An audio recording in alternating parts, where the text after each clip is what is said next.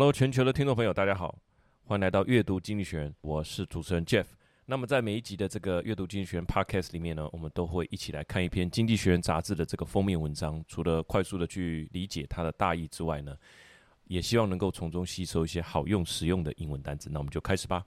今天的这一集呢，在讲川普的这个回归，那更多是在讲川普党人为了这个回归所做的这个准备。那前几天川普讲到台湾，说台湾抢走这个美国半导体的工作哈，那这个新闻跃居各大媒体的版面。事实当然不是哈，我们不是抢走了，因为如果你指的是半导体代工的话哈，根据《晶片战争》这本书哈，那蛮厚的这本，那写得非常好。那这个晶圆代工产业的蓝图是在一九七六年由张忠谋提出的这个蓝图是在他脑海里啊，那他向谁提出呢？在七六年的三月，他向当时任职的德州仪器的高层建议这种新的商业模式哈。那个时候根本没有人在想这个晶圆代工，是他提出来的。那但是他们并没有采纳。那后来台湾的当时的这个李国鼎部长邀请张忠谋来台湾，才有了后来的台积电啊。严格说起来，这个不叫做这个不叫做抢走了。那当然。最后回到川普，还是说川普很会抢版面啊？你看他简单的讲一句话，那媒体就开始报道、开始评论了，这就是他厉害的地方。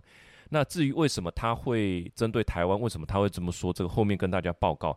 回到这一期的杂志《经济学人》杂志呢，在过去三十天里面用了两篇来讲川普，在之前其中选举之前哈，就也写过一篇哈，就说他势如破竹，谁挡得了他？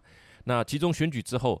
共和党的这个红色的浪潮，或者说红色的海啸，并没有出现，所以杂志也就是说，这个民粹啊，这种暂时收敛了。但是最新的一集哈，就是上一集，他在讲川普不但一直都在，而且现在感觉即将强势回归。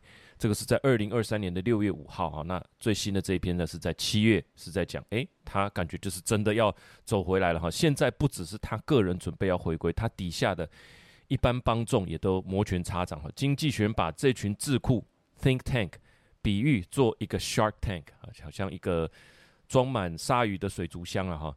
本来是要画几只这个有背鳍的鲨鱼在这水族箱里面游来游去，最后定稿是一群人好跪在地上帮他铺这个红毯，把这个卷起来的红毯往前推嘛。然后后面有巨大的这个川普啊，他走路的这个气势很有这种北韩领导人的那个气势。那从后面走向前，也有像这个。电影《美国黑帮》，丹佐华盛顿所主演的，里面的演的那个黑帮里面的老大的那个 walk 的那个感觉哈，尤其他的这个表情颇有来者不善，善者不来的那种肃杀的气氛哈，他就是要来重新取得他的地盘哈。你从这个表情跟他走路的样子，真的看得很清楚。好，标题是这样，标题是叫做 “Preparing for Government: How Mega Republicans Plans to Make Donald Trump's Second Term Count. They think they know how to banish.” The chaos and frustrations of his first four years。好，那关键藏在哪里？藏在这个 They think they know 啊，他们好像知道哦。他们意思好像说，他们知道怎么样避免第一任的那种混乱跟挫折。好，乍看之下是不是说，诶，那川普好像有时候不按牌理出牌，那他的党羽。要呃想办法让川普稍微更加守规矩一点哈，其实完全不是这个意思哈。那后面我们跟大家分享，以下就分五点跟大家呃分享我们的阅读心得。首先第一个，川普的诉讼已经是家常便饭哈，他着眼他心中的最大案。那川普从国会山庄暴乱之后啊、呃，也经历又再经历了不少的相关的法律诉讼。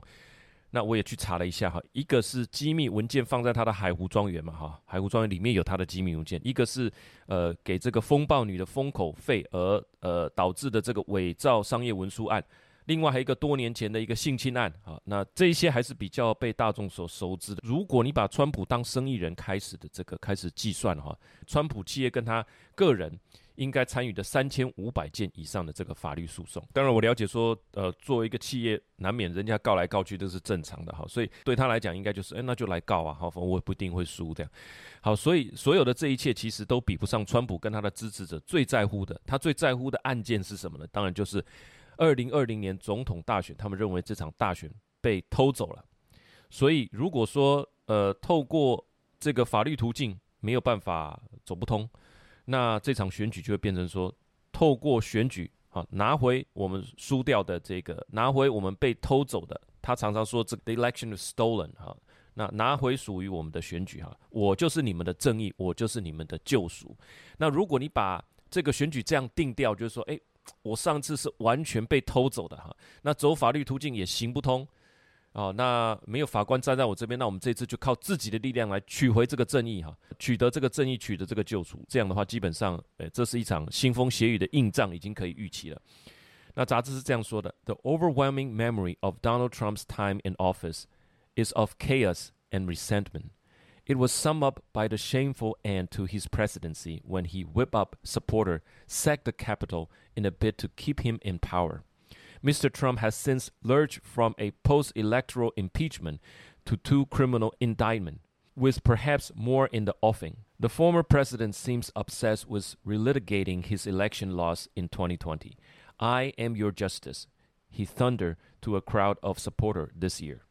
那这边有三个关键词哈，叫做 sack the capital，sack 就是 呃 S A C K 哈，解除解雇，好，那就是洗劫的意思啊，洗劫了这个 capital，sack the capital。那川普就从这个事件之后呢，他说 lurch from a post-electoral impeachment，他是在这个选举之后呢，他被呃弹劾嘛，因为那个时候还是总统哈。那因为这个国会山庄暴乱的事件，他就被弹劾了，对不对？那这个就从这个被弹劾变成 lurch，就是说忽然间往前倾倒，突然倾斜。所以说本来只是说在政治上他被呃弹劾，但是忽然间就是忽然往前倾了。又多了两个这个刑事的诉讼啊，two criminal indictment，还有更多的就接踵而来，很多的法律诉讼就接踵而来。那其实他心中最在乎的就是 relitigating the election loss，就是他当初认为他是被偷走的哈，所以他现在要重新来进入这个法律程序，那当然靠的就是他自己的力量，重新的把这个选举拿回来。所以开头的第一章就是在讲说川普他的现况，那他的现况就是说从呃一个总统啊，那后来被弹劾，到后来诉讼缠身，但是他心中所着眼的就是这个最大的案子。一直在他心中，还有在他的支持者心中，一直悬而未决，就是二零二零年的这个大选被偷走了啊，那不符合这个正义。好，第二个重点，他现在不只要赢回来，川普的拥护者连施政的蓝图都写好了哈，那。啊，大部分的人当过总统一次，都很想再当第二次。除了权力的感觉之外，就是说，另外一点，你比四年前更懂当总统是怎么一回事，你当然就会想要呃来大显身手。就算是奥巴马，他已经当过八年了，接受访问的时候，他也曾经表达过说，诶，如果再来一次的话，哈，他这个时候应该会比以前更有这个政策论述的能力。好，所以你可以感觉到说，在心里每个人都有未尽之梦，每个人都想要再次掌握这个世界最大的。呃，最高的权力哈，来完成他未尽的志业。那共和党人除了说川普还有川普之外，他共和党人也不例外。一般帮众哈，就是支持他的支持者，那里面有施政能力的这些人，他们其实已经拟好了好几千页的这个政策方针哈。套句中文，他们就是准备要来拨乱反正哈。那我也去找了一下这个智库的机构，它的政策跟在网页上写得非常的清楚哈，不论。我想在呃世界各地啊，在台湾的呃，不论你的党派主张，都应该把这个网页点开来看一下。它里面不管是它的画面啊、它的影片啊、它的主轴、它的编排哈，让你看了，就算你不认同，你也会觉得哦，这写的实在是很好。它里面就是讲到美国优先的几个支柱方向，他们的主张到底是什么，写得非常的清楚。那我也去查了一下，美国国内这个历史以来。对于美国的政治该怎么走的这个论述可以说是百家争鸣哈，厉害的学者出了一辈子出了很多书来论述各种主张。那你现在在亚马逊上面去打 America Politics 哈，大概会出现六万本书哈。那同时间你如果打量子物理学，这个只会出现四千本哈。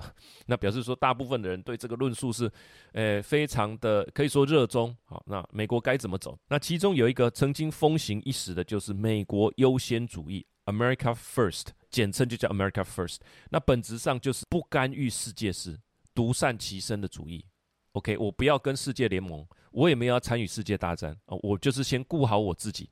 那这个就是呃美国优先主义最呃精简的讲法就是这样哈。那这个就是刚刚所讲川普党人啊，现在杂志就把这些 America First 的这些人，还有他的智库，还有他草拟的政策，那其实这就是支撑。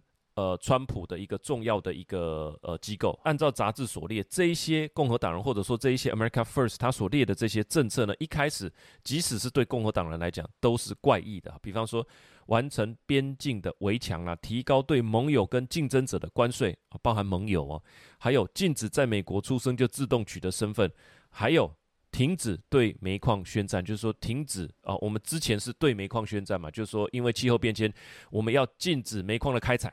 哇，那现在的主张是说禁止大家不可以对煤矿采取这样的态度。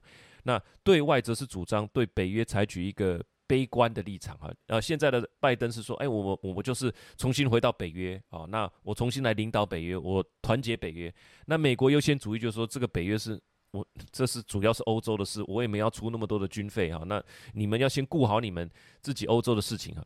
那所以回到呃刚刚所说的哈，这一些当初是怪异的，现在都变得很正统，都是因为它都符合美国第一的这个思想主张。而现在美国第一的这一个智库就是川普最重要的一个呃政策的草拟的机构。那回到刚刚所说，川普为什么要谈台湾？为什么要说台湾抢走工作？他的着眼点。我认为就是要符合这个美国优先、美国第一的这个政策，满足这种独善其身的这个基本盘、自给自足的这个基本盘的群众的这个观感啊。所以对拜登来讲，我们台湾是重要的盟友；但是对川普来讲，哎呀，你们就抢走我们的工作，连你们的工作我也要拿回来哈，让他的这个旗帜更加的鲜明。那如果是站在川普呃这边的人，听到上面所讲的这些方针，把还没有盖完的围墙盖起来，提高对盟友跟竞争者的关税。那禁止在美国出生就自动取得身份，哇！停止对煤矿宣战。其实上面所讲的这个方针，对于支持川普来讲，非常的正中下怀，真的是会非常的雀跃哈。这这个就是我们要的，这个本来就应该这样做。好，内文是这样说的：In contrast to the insurgents that captured the White House in 2016, the veterans of Mr. Trump's first term have been years at work. Even at this early stage, the details are something to behold. Thousand pages. Policy documents set out ideas that were once outlandish in Republican circle, but have now become orthodox. Finishing the border war, raising tariff on allies and competitors alike, and ending automatic citizenship for anyone born in the United States. 好，里面的两个关键词哈，它就是。一开始在讲这个 insurgents 啊，因为川普就是串起嘛，哈，那这个当初可能大家也都没有预期到，所以 in contrast to the insurgents that captured the White House，指的，诶，不是在讲那个 capital 那件事情啊，是讲二零一六年川普这样子就忽然间的串起这件事情，那可能他的党人、他的团队也都还没有做好准备吧，哈，那但是现在的 veteran of Mr. Trump，他其实呢已经啊 year has been years at work，已经准备好多年了，哈，即使在现在，那也。他们所写的东西也值得大家注意。第一个关键词就是这个 “behold” 哈，就是他们所写的东西值得大家张大眼睛看，值得大家来注意啊。B E H O L D，behold。那我们来一个例句哈，呃，当产品揭晓时，观众们惊讶地注视着这一个创新的特点。When the new product was unveiled。The audience beheld its innovative features with amazement，哈，就是在瞧见、看见、张大眼睛看这个东西啊，它是一个及物动词，要值得注意、注视的意思哈。那另外第二个词是叫做 outlandish，就是怪异的、古怪的、有外地来的感觉。O U T L A N D I S H，outlandish，outlandish。刚刚所讲的是说，原本川普所提出的这些政策，你说盖围墙，哇，大家所有的媒体都说，哎，怎么可能盖这么这个绵延几千公里，怎么可能盖一个围墙？那最后，呃，尤其是美国发生这个南方的边境的危机的时候，哇，大家都想要渡河啦，或者只是铁丝网啊，哈，大家都很容易穿过来，那就会有人觉得，诶，那这个围墙是应该盖啊。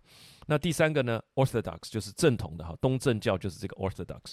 那 Orthodox 就是说，从过去这种看起来很荒诞不经的政策，现在。都变得很正统了哈，这就是一个很大的一个转变。那呃，第三个重点哈，不只是施政方向，现在他连行政官僚都会被动到哈，这个才夸张。刚刚所讲那个叫施政方向，那个或许会有一半的人认同哈。那但是现在这篇文章的一个重点就是要告诉大家，不只是施政方向，他连行政官僚都会被动到。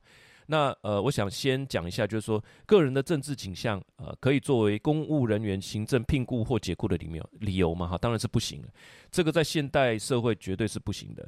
中华民国的公务人员行政法里面第一条啊、就有提到了，为确保公务人员依法行政、执法公正、政治中立，那来制定本法。对公务人员来讲，他是可以加入政党的，但是不能担任。呃，政党的任何职位，简单来讲就是说，你的聘雇任用哈，它允许你有政治倾向，但是你的跟你的聘雇任用是完全分开的，所以才有这个法令来规定嘛。啊，就是我不是看你是什么党员来决定任用你，我们有一个公务人员呃这是个行政法，你就是依据这个法去行政就好了。那不要呃有违背的地方，那其实你是哪一党的党员都没有关系，你可以入党，但不能担任干部。那这个当然跟以前的时代很不一样哈，以前是你要加入这个某某政党，那你各方面就会比较顺遂哈。现在我觉得很少人跟你提起要要起政党了，不管是民众党、民进党、国民党啊，大家都很自由，不强迫，有缘就就结缘哈，不行也都是还是很好的朋友。那但是杂志说，美国如果按照这个方式的话，会有五万人会在川普团队规划下的一种聘任制度，叫做 Schedule F。基本上，简单讲，你的工职是不受保障的。大家知道，公务人员的呃这个职涯是受到保障，除非你真的是不适任哈，否则你的你就是可以吃一辈子的这个呃公家机关的这个人家说铁饭碗或者金饭碗。但是在这个 Schedule F 下，有五万人他是随时可以要你走人的。所以不管你是 FDA 啦，还是 DEA 啊，还是什么环境保护署都一样，只要是任何的政府部门，都会受到这一个政策的影响哈。那这个影响就很大了哈。除了这一块之外，在任任命这种政务官的方面呢，川普呃的这个团队也正在依据这种过去对于川普是不是有推特上面评论过他啦哈，你有没有在哪个公开的场合呃提出你的想法啦？他们有一一套名单呐哈，就是说哪些人是效忠。川普的哈，他必须做到所谓的根正苗红，思想上你都要效忠川普，你才有可能在下一任的这个这个名单里面被任命。所以这样就回到一开始标题所说的，怎么样避免川普在担任总统之后呢？避免他第一任的这种混乱跟挫折，不是去规范川普，而是让所有的政务官也好，行政人员也好，全部不敢造次哈，从思想上去严格探究说你是不是呃效忠于川普。那你当然就不敢怠惰了嘛。那你说行政人员，你如果呃做的不好，或者说你表现不符合这个川普的要求，那你就会被 fire 哈。这当然你就不敢怠惰了嘛，自然就可以避免混乱跟挫折。这个川普党人就是如此规划的。好，内文是这样说的：Alongside this proposal is something that aims to revolutionize the structure of government itself. MAGA Republicans believe that they will be able to enact the program only if they first defang the deep state by making tens of thousands of top civil servants sackable. Around 50,000 officials would be newly subject to being fired at will under a proposed scheme known as Schedule F. At the same time, to fill thousands of political appointments at the top of American civil service, the America Firster are creating a conservative LinkedIn of candidates whose personal loyalty to Mr. Trump is beyond question。好，里面的几个关键词：defang，fang 我们知道是尖牙嘛，哈，fang 是尖牙股，对不对？defang 当然就是把这个呃尖牙拔掉，那就是说削弱它的意思。defang the deep state，那 deep state 就是一个深层国家，哈，它。 当然这样是硬翻了哈，它是暗中操纵政府的组织或势力。其实，deep state 是一个模糊的概念，但事实上它也很容易理解。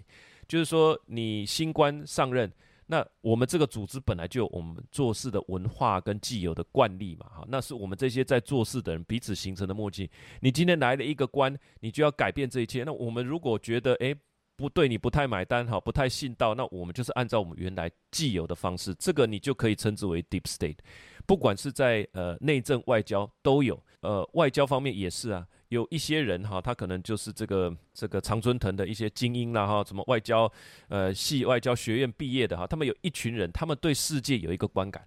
他觉得说啊，美国就是应该怎么样霸权，美国就是应该采取什么样的措施。这几个人生气相通的时候，就是你总统上任，你也没有没有没有办法改变这群人哈。这个 deep state 可以在很多地方看到，那其实就是组织既有的一些呃惯性，我是这样理解的哈。那刚刚所说的这五万人就会被怎么样 fire at will 哈，他不是随意开火的那个 fire，他是呃就会被呃这个辞退哈。那按照这个他们。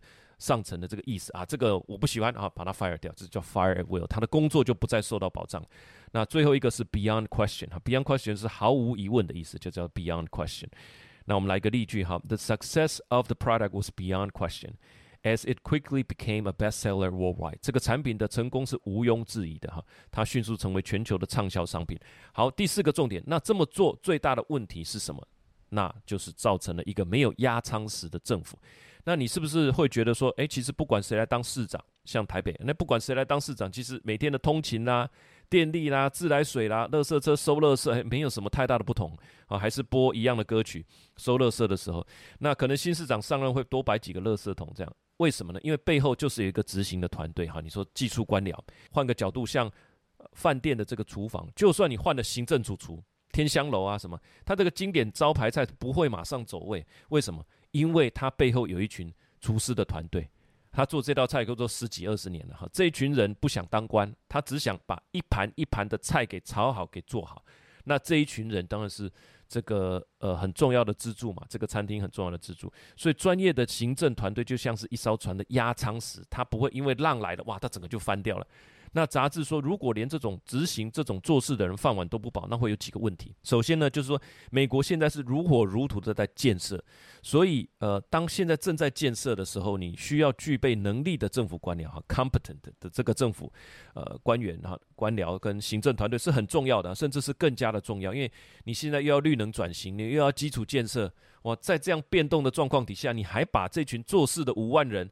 啊，天天这样人心惶惶，不知道我哪一天要被 fire。那有志之士很简单嘛，如果你是这样对待我，那我又不是没有能力，我就去做别行了嘛。我不是说一定要在这边图一口饭吃，好，所以呃，专业本身是不容抹煞的哈。杂志也有提到，如果说这一群人他所提出的意见跟上面政务官或者说来自川普团队高层的这些意见相左的时候，那你讲不一样的意见，就有可能。工作不保，那请问你还需要讲这个意见吗？当然就不讲了嘛。哈，就像船擦撞冰山之后已经有裂痕了，那你去问船长，诶，合理的话，我们是不是要放慢船速啊？船长跟你说，你不全速前进，你就被 fire 了。那请问我还要提吗？当然不要提啊，船就大家一起往前开啊，最后就沉船了哈。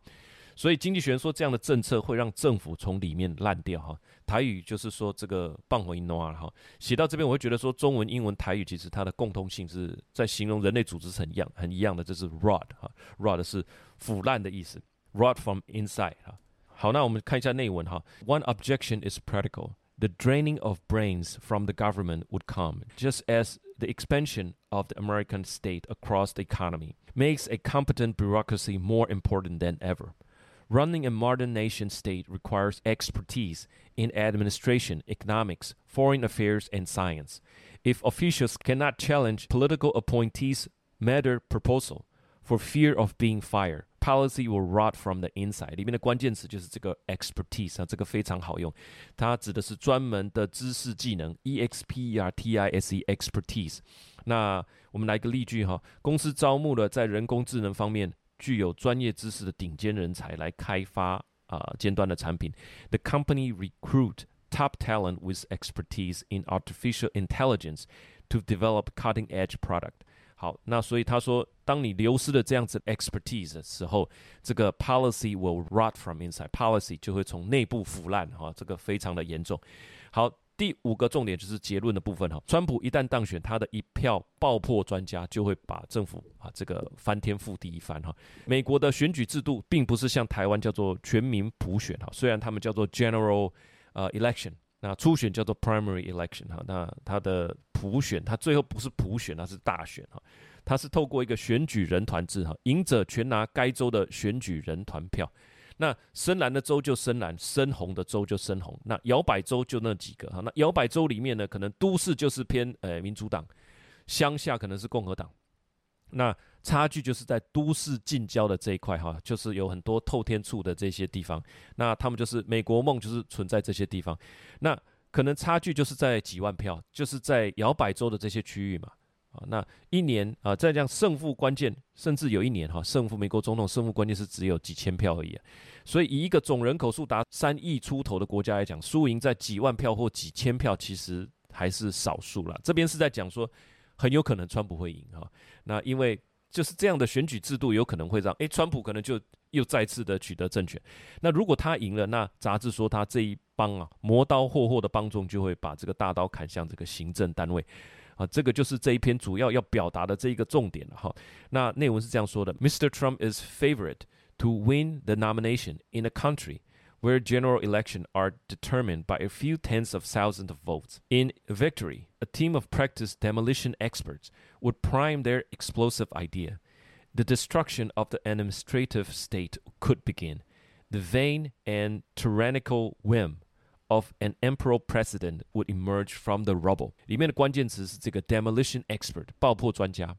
他说，一旦他当选了哈，他就会呃，他的 手底下的这些爆破专家就会来呃提出很多 prime 哈 prime 是提出哈正式浮出台面的意思 prime their explosive idea 他们爆炸性的想法就会被提出来了哈。那杂志是这样预言的哈，他说 the destruction of the administrative state 就是说这个国家它是有行政团队的，所以他称之什么什么 state 哈 administrative state，那可能就会造成了一些破坏。那另外取而代之的就是 the vain vain 是很虚华的哈。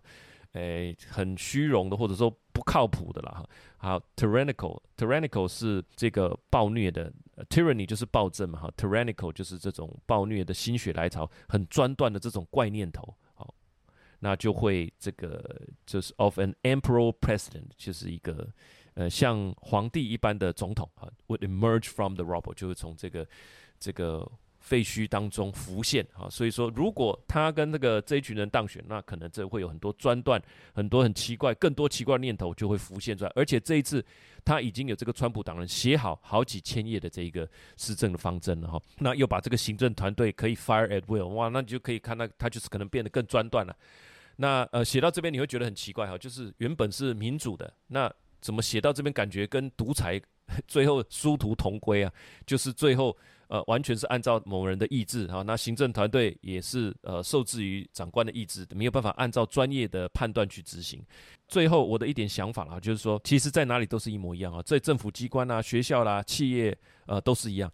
比方说换了新校长，那请问各处室的主任要不要换？好，那当然用旧人比较安全，至少一年内不要换哈，先熟悉一下业务。那企业换的 BU head，请问下面的团队协理这些要不要换过一轮？这是可以理解的嘛，因为我总是要我的团队来，我才好做事。但是你说真正研发的 RD 要不要换？负责开案的 PM 要不要换？好，这个就见仁见智。现在就是说，连做事的这些人在川普。呃，这个团队的规划里面，这些人的雇员的安全保障也都受到威胁了哈。如果说这种行政做事的人才也都大幅变动，那就是会有不少的影响。最显而易见就是说，优秀人才我就不用去政府工作了嘛，很简单啊，啊，我有能力我就不用去政府工作了。那军事制度里面其实就我觉得做得比较好一点了哈，因为士官跟军官是两个体系。如果你很对对这个设备很熟悉。哦，不管是飞弹啊，不管是什么哈，这个我操作起来很熟，因为我摸好几年了。